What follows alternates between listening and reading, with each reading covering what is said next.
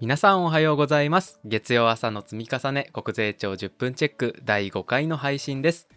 今日も皆さんのツイートの紹介をさせていただいてます。エンディングまでお聞きいただけたが嬉しいです。それでは早速本編参りましょう。どうぞ。おはようございます。税理士の村木です。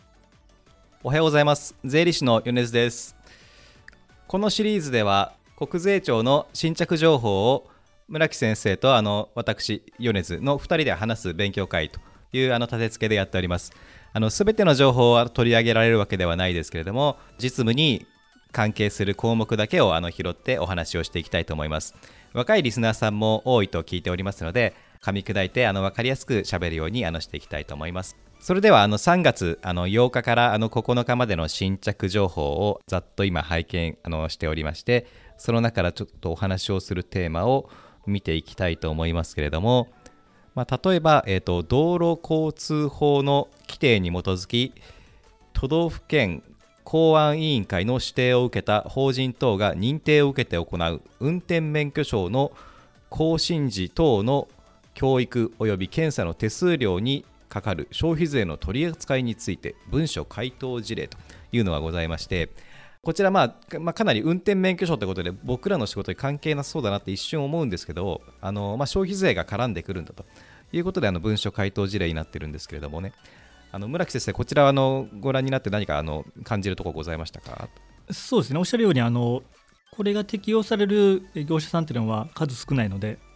このまま使える方は別の話ですけども、まあ、考え方の整理というところで見といた方がいいのかなというところでしたね。でな中身ちょっと私の方からまたご説明簡単にしましょうか。道交法が改正されてですね、私も細かい話は分からないんですけども、道交法改正されて、あの自動車教習所があの公安委員会の認定を受けて行う運転免許取得者等教育も公安委員会が行う講師と同じ法的効果を持つようになるよということに変わったようだというのが1点目。でもう一つは高齢者講習同等教育と同様に公安委員会に指定されたものが公安委員会の認定を受けて、えー、運転免許取得者等検査として行う認知機能検査同等検査及び運転技能検査同等検査も実施できるようになったと。でこれらの検査は公安委員会が行う認知機能検査または運転技能検査と同じ法的効果を持つものとして位置づけられるようになったという法律改正みたいです。でそれを受けて公安委員会が指定するものがこういうことをする時の手数料っていうのは消費税どうなるんですかという話でしたね。はい、で答えとしてはあのもう推測の通り非課税でいいというとこになっているという回答でした。はいこれって、まあ、のいわゆる消費税の非課税のあの規定の中で、はい、行政手数料等っていうのが、うん、あのまあ、消費税の、まあ、授業であったりとかであの勉強したりとか今私の方であの税務研究会さんの作ってあの税務インデックスがあるんですけど、うん、そこの非課税のページを見るとあの住民票点戸籍商本等の行政手数料等とかで主として国や地方公共団体が取り扱う法律法令の定めに基づくものに限るというのが、うん、まあ、あのこれダイジェストですけど書かれていまして、うん、でここのまあ国等にあの、まあ、その道交法の指定によってやってる要は民間業者がこれ要は受託してるんだと思いますけど実際のうん。ね、あの検査は。そそこに含めていいのかっていうところで、まあ、ちょっとアカデミックだけど面白い。そうですね。おっしゃる通りあり国が行う、えーとものでまあ、基本的にただ法令に基づいて一定の金額を徴収するというのが大前提だったと思うんですね。でただ今回のやつはとおっしゃるように民間の特に多分教育自動車教習所かとかが多分やるんだと思うのでそういうところの料金で一定じゃないけども大丈夫なのかっていうところが問題点だと思うんですね。でただそれも、えっと、国が行うのと同じだということで一応非課税になったってことですよね。その辺の金額が任意なのかどうなのかっていうのがあったんだと思いますね。まあ、なるほど。確かに。そういったところってあの明らかに多分料金がもし違うのであればそこって実務、まあ、全然違う例でもあのその法律にビタッと規定されてるものとちょっと違うって時って我々判断を求められるとかお客さんから質問された時にあのちょっと困ったなどうしようかなっていうふうなところはあると思いますけどそこでまああのこの文書回答事例ってあのこのケースだけじゃなくてどのケースでもあの結構まあ答案の仕方みたいのがあの結構綺麗だなっていつも思っておりまして、ここでもあの実際に皆さんあのご覧いただくとあの、まあ、ご覧いただいた方が分かりやすいと思うんですけれどもね。国税庁さん側があの、まあ、回答している回答の、まあ、テンプレートみたいなのがありましてあのまあ、法令をまずあの提示すると、まあ、法律はこうなってますよと。いわゆる条文のベタ書きみたいのをまず初めにして。でそれから、まあ、あの今回の事案はあの、まあ、それに当てはめるとこうですよみたいな風に書いてて最後に、まあ、結論はこうですよっていうのもそこもまた結論もピシャッと書くと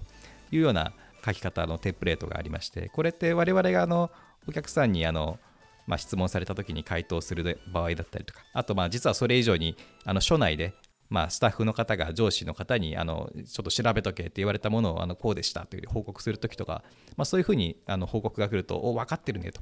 いうようにあの感じるなというふうにあの日頃思ってる書き方なのでぜひ皆さんにも見ていただきたいなと思ってるそうです。よところです。ね。理路整然と書いてるので。でおっしゃるようにこの我々はやっぱ当てはめってところが実務ですもんね、あの よく質問でここにこう答えがこう書いてるかこうでしょっていう方で、うん。いや前提全然違いますやんっていうこと多いので、あのその当てはめがいかにセンス問われるかっていうのは仕事してて思いますけど、まあ、確かにそうですね。当てはま一見当てはまってるようなあのどうなのかみたいな、うん。まあ、大体そこを都合のように当てはめますしね。そうですね。はい 本当都合のいい人あのがね多いのであのそこを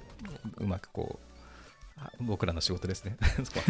そうですね、まあ、おっしゃったように、この文書回答事例は、そういう、えー、と理論理論整理というか、自分の仕事上の、えーロジックの組み立てに役立つ考え方だと思うので、ぜひあ若い方にも読んでいただきたいなと思いますね。はい、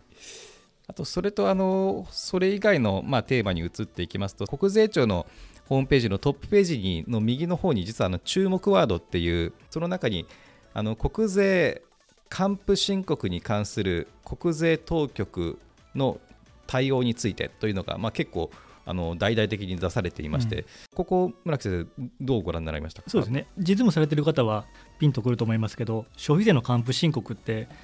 そう簡単に返ってこないですよね。で、問い合わせがあって、この視力で、あの視力で、時間かかってようやく完封っていうのが多いので、まあ、その辺りも今後もちゃんとやっていきますっていうことの発表だと思いますけど、おっしゃったように注文カードに、えー1月になりますが、1月21日に消費税還付申告に関する国税当局の対応についてというのが出てます。で、えっと、その中を割愛して、えー読ませていただくと、還付申告の原因の確認にあたっては、個別具体的な各種の事情に応じた対応を行うことから、例えば課税仕入れや免税取引等の相手方と連絡が取れないことなどにより、取引の実態の確認が困難になる場合や、取引にかかる金銭授受の事実確認が困難である場合、輸出等にかかる、えー証拠書類が適切に保管されていない場合などにおいては、それらの確認に時間を要し、還付を保留する期間が長期にわたる場合があります。国税当局としては、可能な限り速やかに上記の実態の確認等に努めるとともに、これらの結果、還付税額が課題と認められる自由がないことが判明した場合には、遅滞なく還付を行うこととしておりますので、納税者の皆様のご理解とご協力をお願いしますということで、えー発表されているというような内容でしたね。なるほど、まあ、この、まあ、還付にあたっていろいろ事前に、まあ、調査じゃないけどお尋ねベースですかね、いろいろ、まあ、チェックはされるっていうのは以前からありましたけど、まあ、改めてこれがあの出てくるっていうことはあのお知らせが出てくるっていうことは、まあ、結構件数的にもこれを見ていてで納税者の方の反響というか、まあ、良くも悪くも反響っていうのがたくさんあるんだろうでしょうかね。そうですね、まあ、あの実際、実務してても、やっぱり還付申告の場合は、そね、あの還付の明細書をつけてても、やっぱりその内容について、いろいろお尋ね来るっていうのは、もう最近では当たり前になってきてると思うので、まあ、よりシビアにしていくんだろうなという感じですね。そうですね。私ももう還付しかもまあそそれなりの額の還付になるときには、うん。まあ、出せ出せと言われそうなものはもうあらかじめ全部 PDF でつけておいて、あのー申告をすることが多くなりました。で普通のいわゆる設備投資関係の還付であれば、あのーまあ、みそれ見れば分かるようなものを添付しておけば基本的にそれで、うん。あの言われることは最近はない。うん、そうですね、まあ、納税者の方には、ちょっと還付は多分遅れますよって話はしとかないといけないでしょうね。そうです。時間はそれなりにかかりますよね。ですね。なかなか資金繰り的にはあの当然、まあ、ももともとあのあ、まあ、預け消費税っていうんですかね、うんなのであの、まあ、早く帰ってきてほしいというところはありますけれども、まあ、その反面あのこの、まあ、我々が接している、まあ、正常な納税者の方とは別にあのこの還付の制度を、まあ、悪用して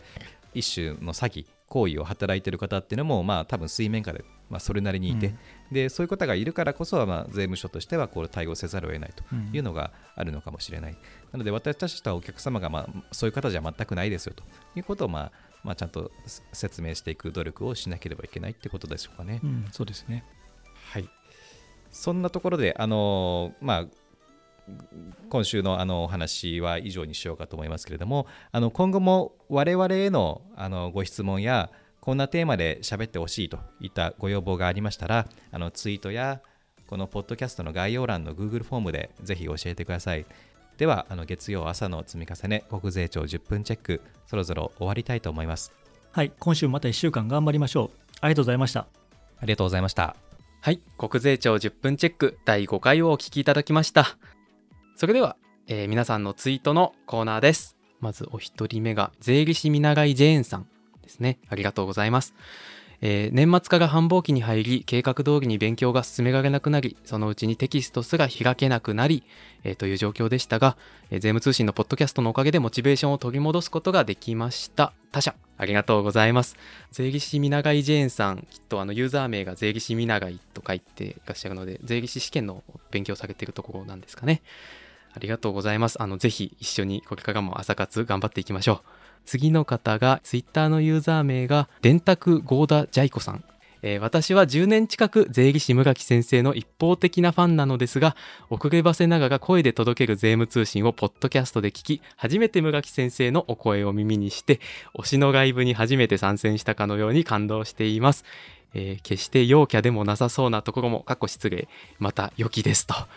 いうことで、えー、電卓ゴーダジャイコさんありがとうございます。こう言ってくださっていることを、あの、必ず無垣先生にもお伝えしたいと思います。それでは、これで国税庁10分チェック第5回の配信終わりたいと思います。今週も無理せずやっていきましょう。